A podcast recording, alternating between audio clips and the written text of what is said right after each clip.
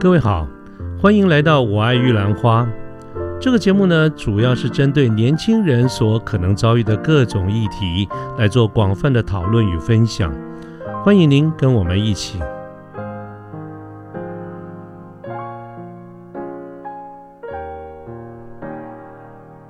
哦，对了，一起还有一个问题哈，我要跟请教一下，就是我想我们在很多的场合里面，呃，就是我一开始也谈到，不单是一起，我们在我们每一位身边常常都会碰到跟保险相关的从这个从业人员，或者是呃做很多的呃朋友们，他们是从理财规划这个角度而言啊，来谈到就是说呃理财规划啊，如何的去。就自己的这个财务做一些规划，那么这个时候呢，也常常会跟保险似乎偶尔也会提到这件事情。那像这个观点，到底理财规划跟保险的这种规划，它到底是不是在同一个构面，或者是我们应该用什么样的一个态度来看这件事情？这个这一点是不是一起也可以跟我们说明一下你的看法？好的。呃，我们前面其实很多都在讲基本保障，就像什么医疗险啊，不管财险或者一些失能长照这些。但是保险它也的确是理财规划的工具。嗯，基本保障像是我们刚刚讲的那些，它就是在保护我们自己的资产，还有点像是间接的一个理财规划工具。不过保险也是有比较直接的理财规划工具，我常用的大概会有下面几种，嗯。第一个就是终身寿险，终身寿险就是我们有提到定期寿险跟终身寿险的时候，那时候讲到的。终身寿险它是一个很多用途的一个保障的工具，它是有杠杆的。那个杠杆是指，比如说今天这个人他买了一个呃一百万的终身寿险，然后他一年要缴的费用呢，可能是比如说一万多。举例，他就会有个杠杆。我缴了第一年，我就会有个一百万的保障。那这个人他就会要依照我们前面提到的，呃，他要去讨论，万一他要照顾家人，比如说是他的责任重大期，他可能有多少比重他要买终身寿险，多少比重是买定期寿险。那这个就是他在不同的阶段，终身寿险就会有一些不同的用途，它是有累积的。他放进去之后。总有一天会理赔，就是这个人离开的时候。嗯，但是他在不同的时间会产生一些不同的功能。不同的时间是指，比如说责任重大期就是用来照顾家人，但是也许他就是顺顺的也过到退休了，然后或者做一些其他的一些，不管是顾问啊或者其他的工作。那如果他今天并不是因为发生了身故这个风险而让家人得到这个保障，他可能是在。比如说他是经营公司的，那他可能会有的时候会需要某些大笔资金的运用。那保单它是有累积的话，就会有一个保单价值准备金，他可以去动用这个保单当，比如说保单贷款，他可以把这个保单价值准备金可能多少比例，看条款怎么写，借出来使用，然后周转一下，然后等他的钱进来再放回这个保单。那中间当然会有一些利息，可是至少他不用经过银行。它就是可以很快速的有一些资金上的暂时的这个流动，这是其中一个使用的方式。或者这个人也许他嗯后来假设生了一个很重的病，可是他的医疗险可能是不太够的，又需要临时一个大笔的这个金额，那他可能可以用一样是保单价值准备金做，不管是部分的解约。或者是整张保单的解约来出来使用，他可能会需要去治病的这个费用，这个是他还没身故的时候可能可以去做的一些运用，用保单贷款或者是部分解约、整个解约来做这个使用。那再来一个是终身寿险，它最后会产生的一个效果就是身故的时候会把那个身故理赔金给受益人。嗯哼，而这个身故理赔金呢，很多就是在预留这个万一有遗产税的产生的这个税源，或者说，如果今天我们有的时候会开玩笑说，这个终身寿险，因为它是可以指定受益人的，指定受益人的这一点，其实就打趴了蛮多金融工具。我举个例子来说好了，如果今天呃有一个长辈，他有呃两个小孩，然后他有两间不动产，他想要给这两个小孩。那这两间不动产，嗯，我们举一个极端一点的例子，一个在东区，一个在嗯嗯，好石门。我讲一个比较差夸夸张一点的差别。好，那可能如果今天有两个小孩，平数都一样，一个在东区，一个在石门，对这个长辈来说，他可能觉得哦很公平哦，给你们一人一间房子。可是对这个有可能会成为继承人的这个小孩，他可能两个人都会比较想要东区的那个房子，是是，所以就会变成一个对价值是落差非常大的。所以有的时候在资产传承的时候，他会想要公平的话，保单是最公平的，你就保了一个人多少，你还可以设定一个一模一样的金额。啊，对，甚至。这个人在身故之前，他都拥有这个保单的控制权，因为这个保单是这个长辈的。嗯，所以如果有一天，嗯，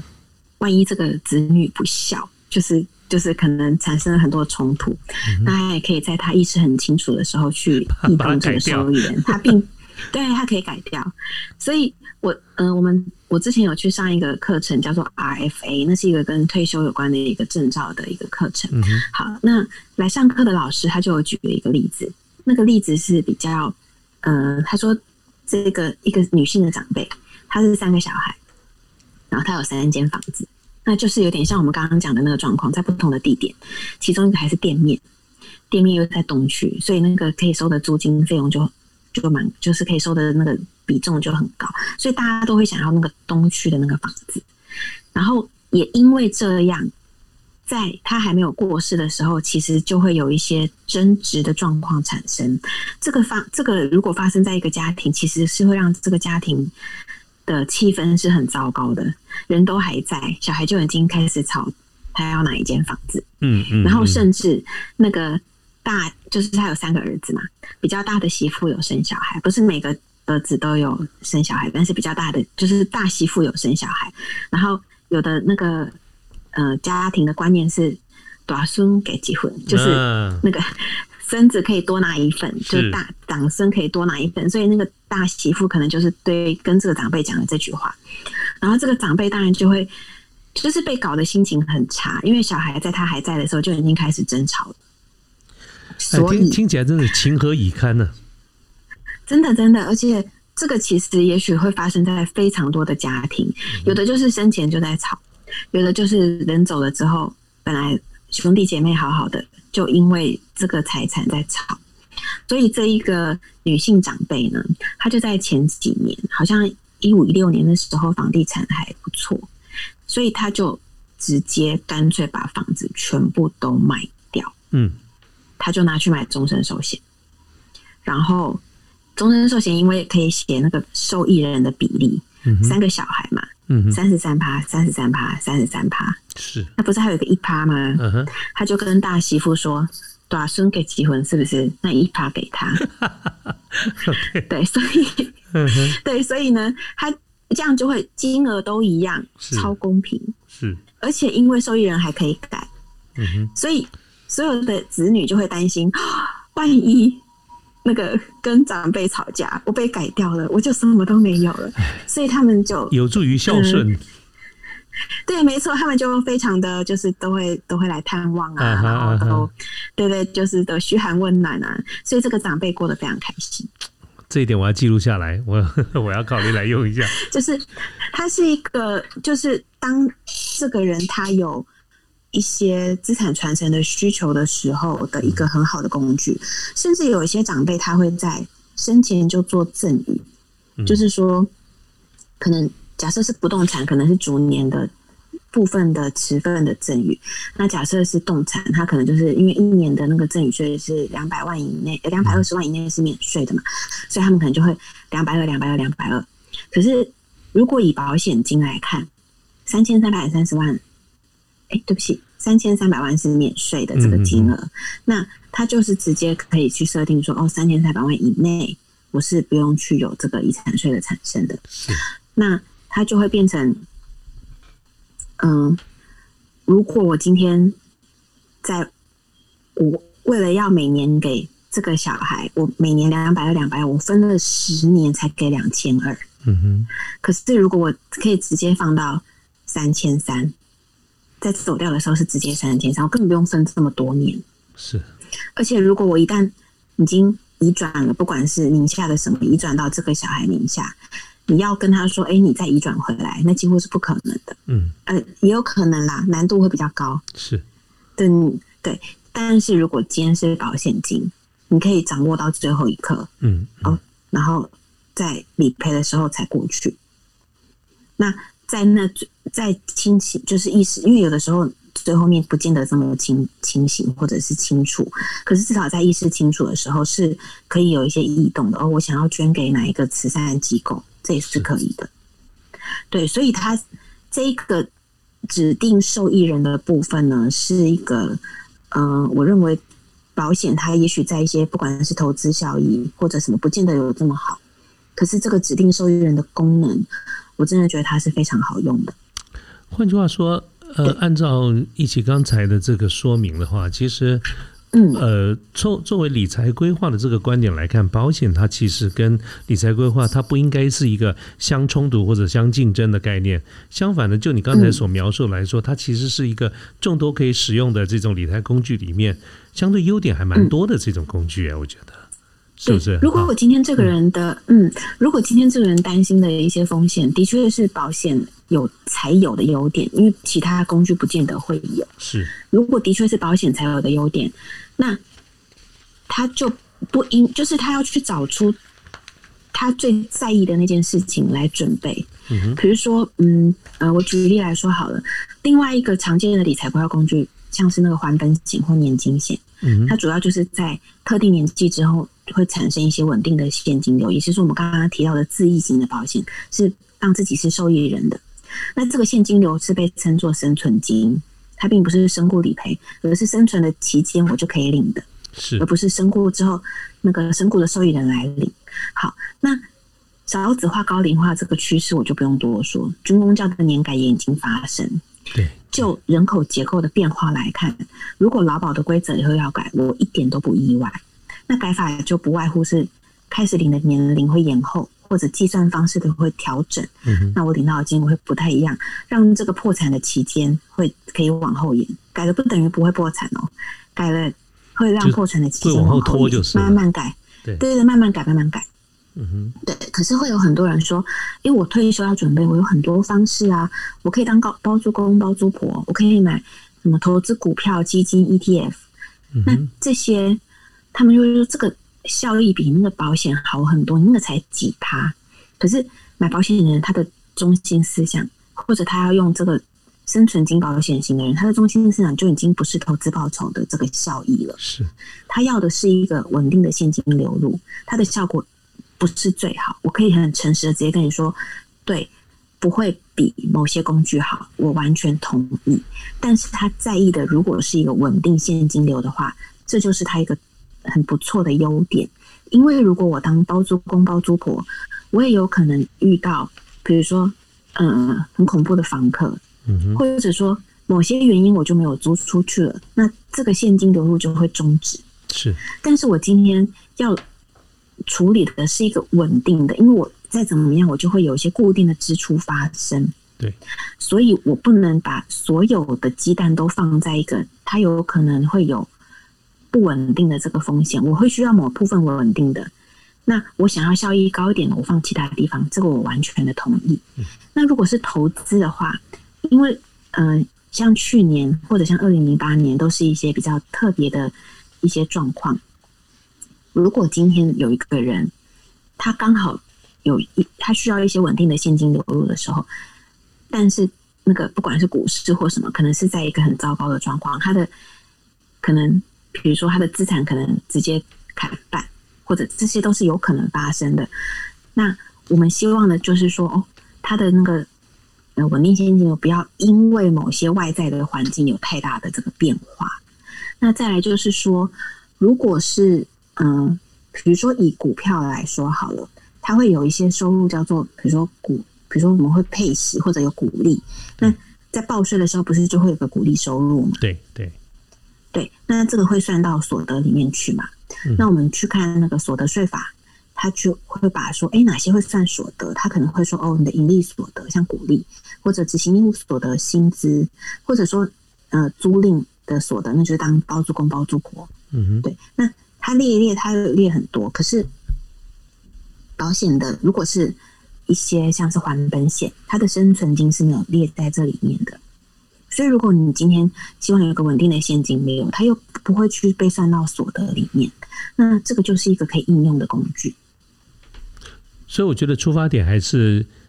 从这种，即便是谈投资，它有投资组合，它有不同的目的，各个投资标的有不同目的嘛。保险基本上，我觉得还是从风险控管这个角度来看作为一个出发点。它，嗯，对对对，它也可，它有一些风险控管，它有一些，嗯，可能跟资产的一些规划会有关系，但是它的保障的层面就会比较强。对对对，就像一起刚才也提到说，如果谈。单纯谈获利而言，它它绝对不会是最好的嘛？不是最好。对，它应该对，但是它它主要的任务，我觉得还是风险是一个第一考量。嗯，对不对？哈。对，如果我今天我想要有一个基本的生活的水平，那我可能有一些固定的这个保险生存金，可以每年领或者每月领，这个是固定的。那我想要过得更好一点，也许我就可以用一些其他的工具得到的这个收益。来做这件事情，是，但是那个很基本的部分，我就认为要用安全的工具，因为，嗯，像前几年的这个军工教的年金的这个改革，那他们的反应或者是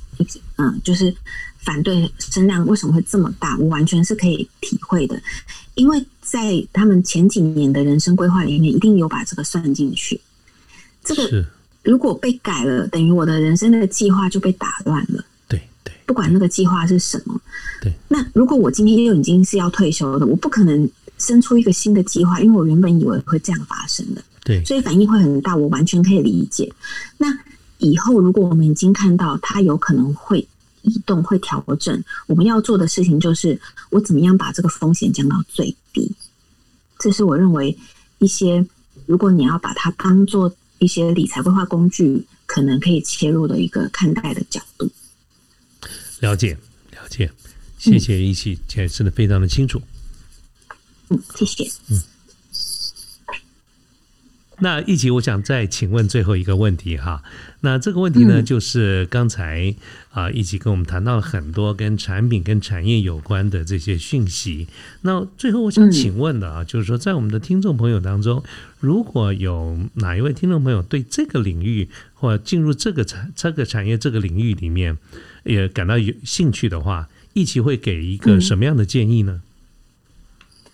嗯，主持人，你的意思是说，他想要进到保险业，他想要成为保险业的从业人员啊，就是跟就是呃，作为你的这个后辈哈，这个跟你学习哈，或者是进入这个领域，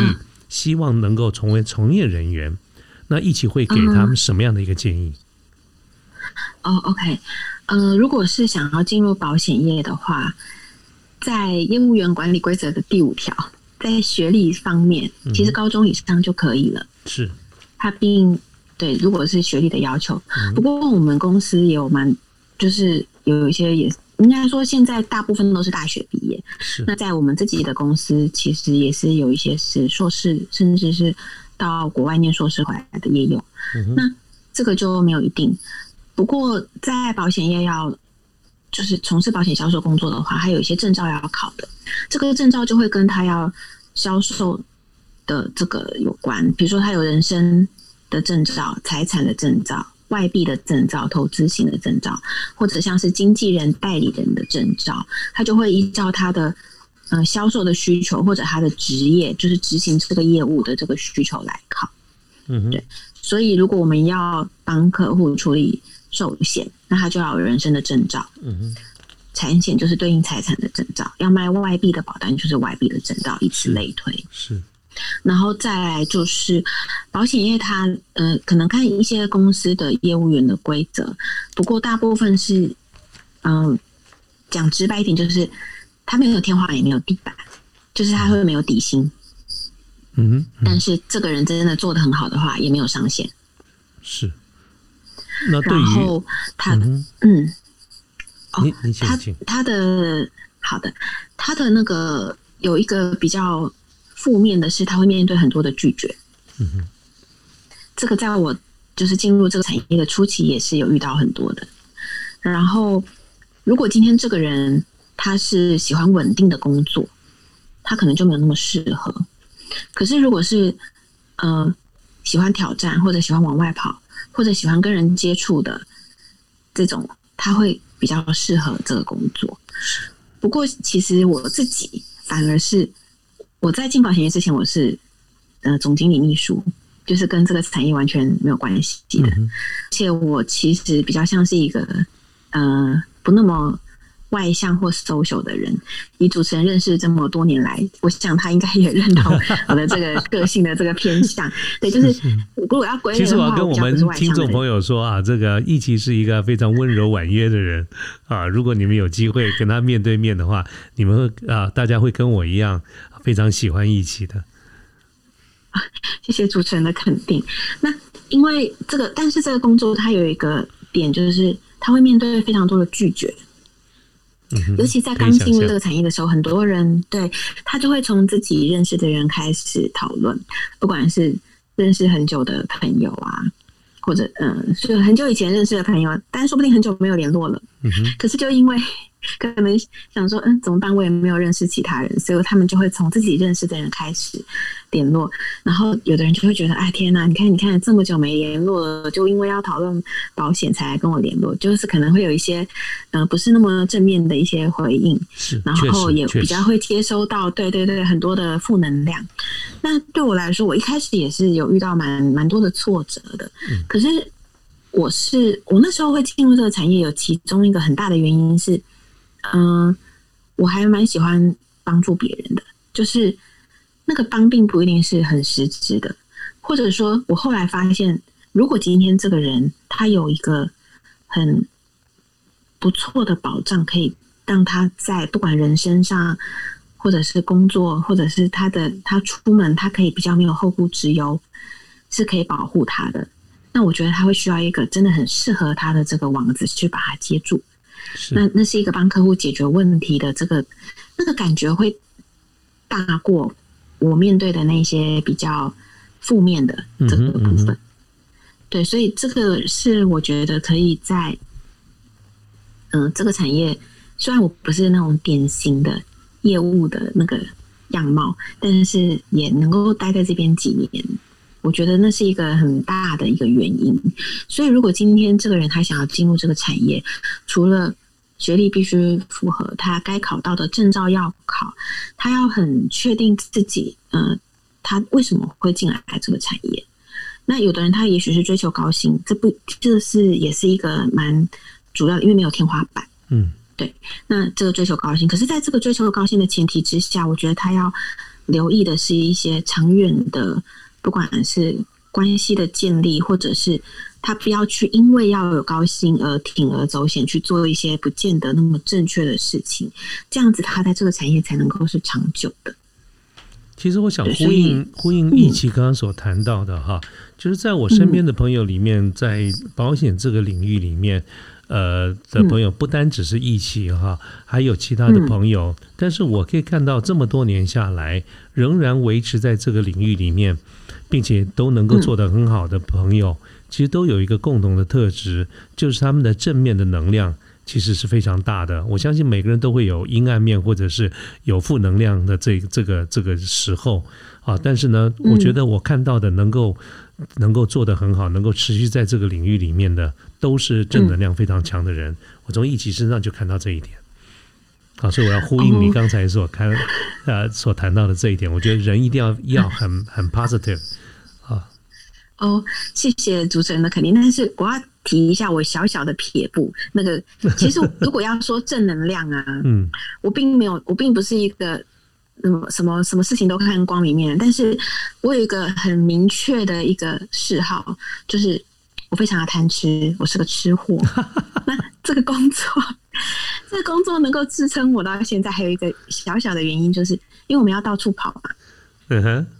到处跑呢，就会比如说有的时候，客户在高雄、在台南，这都有。我客户并不是都只有在北部，我本身在北部，但是我的客户是全台湾，呃，除了东部以外，就是北到南都有。嗯哼，所以我们我有的时候就是会，比如说安排到南部的时候，嗯我可能就会到当地去吃一些好吃的东西。我觉得这真的是一个维持我能够辛苦的啪啪走的一个很大的能量，就是还那个美食是我的正能量来源。那还有就是，如果今天刚好就是客户遇到一些状况，那但是他的理赔能够让他能够安稳的对对应这个发生的这个风险，他可能会回头说：“哦，还好我那时候有买这个。”那个真的对我们来说是个到这一句，很大的支应该是持。非常非常大的一个肯定跟满足啊。真的，真的，这是一个还好，我也会有一种哇，还好我当年就是我虽然不是那种很 push 型给人家压迫感很大的，但是如果我解释的清楚，理性的让他知道说，嗯、你这样子做。你在你可以支应的这个范围里面，能够得到这样子的这个保障，他也接受了这个，而日后真的帮助到他，那对我来说是一个非常大的支持。哦，我能够懂。我觉得帮助别人而得到看到别人因为你的帮助而得到得到好处，或者是得到得到了解决，我觉得这是一个嗯非常啊令人激励的一件事情。我我有感同身受啊，所以非常体会这样的一个感觉。啊，嗯不过另外我也想到说，哎，一起我们也好久没啊没一块出来吃一点东西了。虽然我不是吃客啊，啊，但是呢，我想跟着你 跟着你大概就不会有错了啊。嗯，还好，对对，希望不要让主持人失望。哎呀、这什么东西你也在吃？等等这段时间哈，我想这个你忙完了以后，我们再找个时间嗯啊，我们也该吃一下啊。好久好久没有一块吃点东西了啊。是啊，是，那不过今天呢，这个我要谢谢一奇哈，这个时间也逐渐的接近尾声哈。那么我们要非常感谢一奇在今天用一个非常有限的这个时间呢，对于整个保险这个领域里面，对给我们大家做了一个非常深入简出的一个介绍，包括呃从基本的概念来看，保险的一个概念哈，它是什么样的一个理论，那么它是有哪一些的特性，跟它是有哪一些项目哈，我觉得都是非常深入浅出。我相信我们在线上的听众朋友跟我一样，我们经由啊、这样的一个介绍，都对这样子的一个产品能做到什么，不能做到什么。或者是我们应该用什么样的一个态度去面对？我相信都应该会得到一些非常正面的一些理解哈。所以这一点我觉得是非常要感谢。啊，一起在今天这么忙碌，尤其是这个呃过年的假期哈，一起牺牲他自己的这个时间来跟我们做这个说明，我要非常感谢啊。那当然也因为是这个假期的关系，我已经觉得很不好意思了，耽误一起这么多时间哈，所以我打算把我们今天的这个讨论呢，就做一个结束。啊，当然，这个结束呢，只是节节题目的这个结束。我想，这个呃呃，我还是要跟我们线上的听众朋友这边提，大家提一下，就是说，一起在这个领域里面，其实是有非常多年的一个经验，而且我也觉得，就像我刚才举例的，一个好的材料还是要有好的师傅，才能够加起来给客户一个最好的一道菜。所以呢，我会呃。在我们今天这个节目结束之后呢，我们在这个在各个平台上架的时候，我也会把一起相关的这些联络的这个讯息呢，直接就放在我们的这个节目的这个讯息里面。那么我非常希望。呃，也乐见于，如果我们今天听众朋友在跟保险有关的任何的一个问题啊、都可以直接跟一起这边联络。倒没有一定说是一定是一定要买一个保保险买一个保单什么，我相信不管是一起或者我，我们看重的都不是这一点，而是对于是如何有一个保障这件事情啊，我相信一起会给我们很多的一个建议啊，所以是不是一起我可以把你相关的讯息就放在我们节目这这上面，然后也如果听众朋友有兴有问题，直接跟你联络可以吗？好啊，可以的，谢谢为跟主持人。跟我联络就是问到鱼忙了，你知道吗？直接跟你联络吧，好，好吧。别别这么说，好，谢谢。OK，好，那这样子的话，那这个我们今天的这个节目就到这边结束，谢谢一起。那剩下来，呃，这个还剩下一个晚上的时间，一起就把握一点时间，好好去享受美食啊。那我们呢，节目就到这边结束，好不好？好，好，谢谢。好，谢谢，谢谢，好，那各位再见，哈，一起再见，拜拜。好，拜拜。